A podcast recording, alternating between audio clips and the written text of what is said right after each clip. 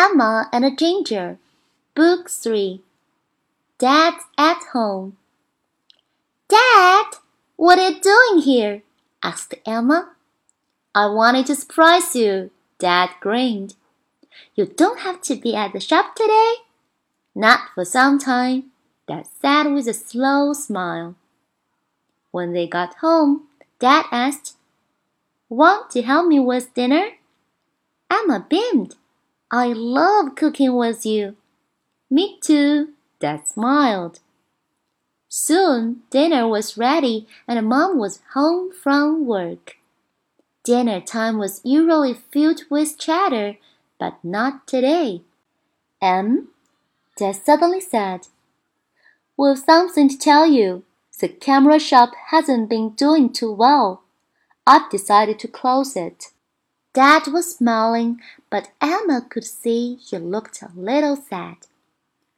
Are you okay, Dad? Emma asked. She went over and put her arms around him.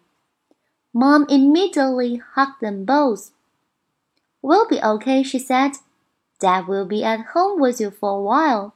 It'll be fun. When Emma woke up the next day, she found Dad in the kitchen. He looked tired, and the prickly hair on his chin was longer than usual. Emma decided that it would be up to her and Ginger to cheer him up. Morning, Dad. Oh, morning, Emma. Come on, I'm taking you to school. You are? Every day from now on? Dad laughed. Sure.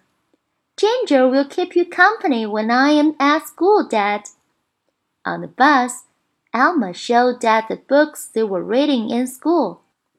Dad, I don't like reading. I wish we did art in school instead. There will always be subjects that you don't like to study, but we have to try our best.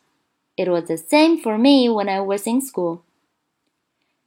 Dad told Emma stories about his school days until they reached their stop.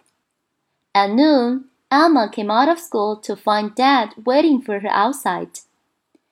Dad, look! An ice cream cart. I'll buy you an ice cream cone, like you always do for me. Dad grinned widely.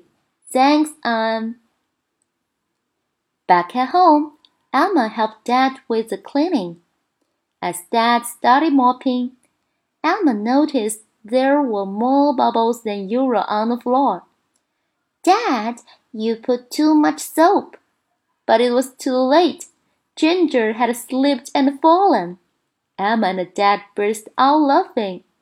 You poor thing, Dad said, picking up Ginger.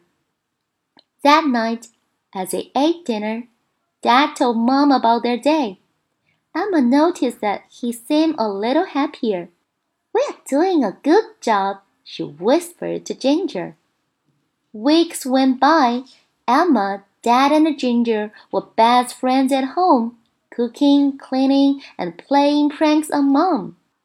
But on some days, Dad was quieter than usual. Emma knew he was worrying. She and Ginger did their best to cheer him up.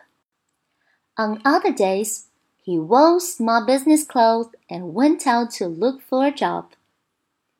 Even when Dad did not get the job, the whole family encouraged him not to give up.